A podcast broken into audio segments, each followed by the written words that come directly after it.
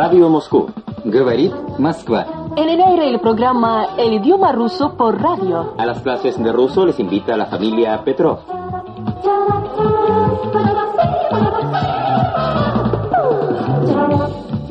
Los Petrov, como recordarán, están de visita en la casa de su amigo Sasha. Pero, ¿qué ocurre? En la mesa todos están preocupados. El amo de casa sacó del botiquín yodo y una venda. Parece que Olga se cortó un dedo. Ой, больно.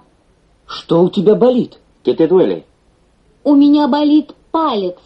Me duele el dedo. Саша, где йод? Сейчас. Вот йод, пожалуйста. А где бинт? ¿Dónde está la venda? Вот он. Ой, ой, больно. А сейчас? Больно? Оля, у тебя болит палец. Спасибо. Уже не болит. Nuestros amigos no necesitaron de la ayuda del médico. Por suerte tenían a mano todo lo necesario. Pero ya se hizo tarde y Oля y Sergei se marchan a casa.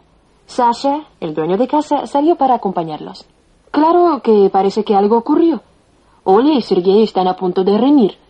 No pueden ponerse de acuerdo hacia qué lado ir y en qué tipo de transporte viajar, en trolebús o en metro. Сергей, куда ты идешь? Sergei, ¿a dónde vas? Я иду направо.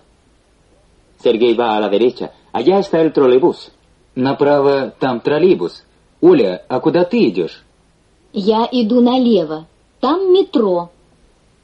Oля va a la izquierda. Allá está el metro. Сергей, Оля идет налево. Оля, мы идем направо. Нет, мы идем налево. Оля, Сергей, ну что вы делаете? Ну хорошо, мы идем налево. Нет, мы идем направо. Lo que son las cosas. Ahora los papeles se invirtieron. Cada uno de ellos quiere ceder ante el otro. No sea que se riñan de verdad. Вот что, вы идете прямо, там такси. Да, мы идем прямо. Вот такси. Esta sí que es una solución salomónica. Se acercó el carro y Olia y Sergei se despiden de Sasha dándole las gracias. До свидания, Саша. Спасибо большое. Спасибо. До свидания. До свидания. Nosotros también nos despedimos por el momento de los Petrov para consultar el manual. Ábranlo en la página 37. Recordemos el diálogo cuando estaban sentados a la mesa y Olia se cortó un dedo. Ejercicio 1. Página 37. Ustedes deberán confirmar que les duele algo. Presten atención al modelo. У тебя болит голова? Да, болит. Respondan ahora por su cuenta. Miren el dibujo. У тебя болит зуб?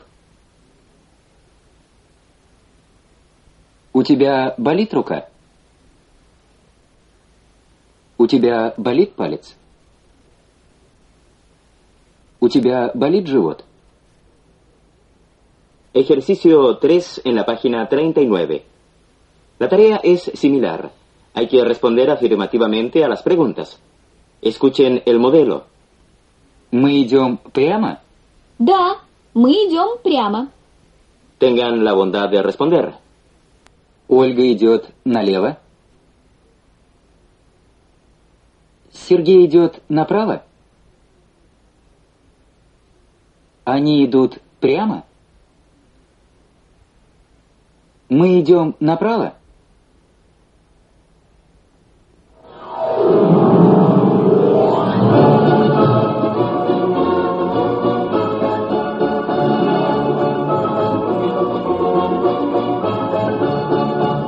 Ha llegado el momento de nuestra página de fonética. Hoy se familiarizarán con dos nuevas letras y sonidos del idioma ruso. En español no hay sonidos análogos. Abran, por favor, sus manuales en la página 10. Página 10. La primera letra es la sha. El sonido sh se encuentra no solo en el ruso, sino también en otros idiomas. Por ejemplo, en inglés, sheep, o en francés, charle. Leamos palabras rusas con este sonido. Repitan tras el locutor. Шар. Шарф. Шик. Шашки. Bien, creo que la letra Sha ha quedado en claro. Ahora, eh, no me imagino cómo explicar a qué se parece el sonido sha. En algunos manuales, la sha la definen como sh blanda.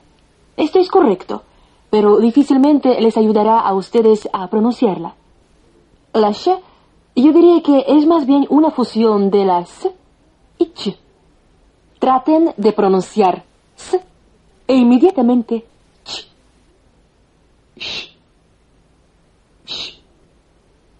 Como variante les propongo el siguiente experimento. Coloquen ustedes una sartén al fuego, que se caliente bastante, y echen aceite. Bueno, cuando este comience a chisporrotear, ese es el sonido parecido a la ch. Dicho sea de paso, entre los platos rusos hay dos que en el nombre llevan este sonido. Shi, borsh. Repitan. Shi, borsh. El shi es una sopa de col con otras legumbres. Para el borsh se necesita además remolacha Sobre la comida rusa hablaremos en uno de los próximos programas. Mientras tanto, volvamos a la lectura. Leemos las palabras con la letra sha. Repitan tras el locutor. Cepillo, Щетка. cachorro, Щенок. hago cosquillas, Щекочу. limpio, Чищу. Si abrieron como les pedimos los manuales en la página 10, verán un dibujo y al lado un corto verso explicativo. Щеткой чищу я щенка, щекочу ему бока. La traducción literal es, con cepillo limpio al cachorro, le hago cosquillas en los costados. Un excelente verso desde el punto de vista de la fonética. En dos frases hay cuatro letras sha. Repitan, por favor. Щеткой чищу я щенка. Щекочу ему бока. Y ahora en forma completa. Щеткой чищу я щенка, щекочу ему бока.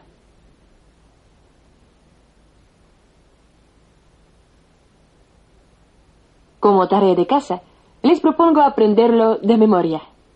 Щеткой чищу я щенка, щекочу ему бока.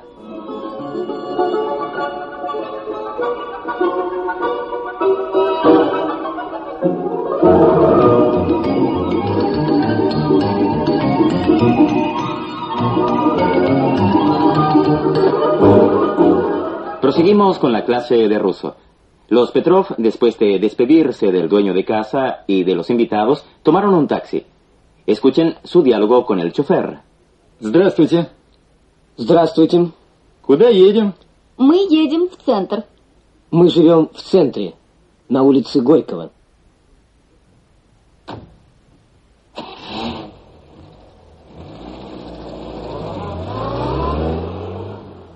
Хорошо, едем на улицу Горького. Presten atención.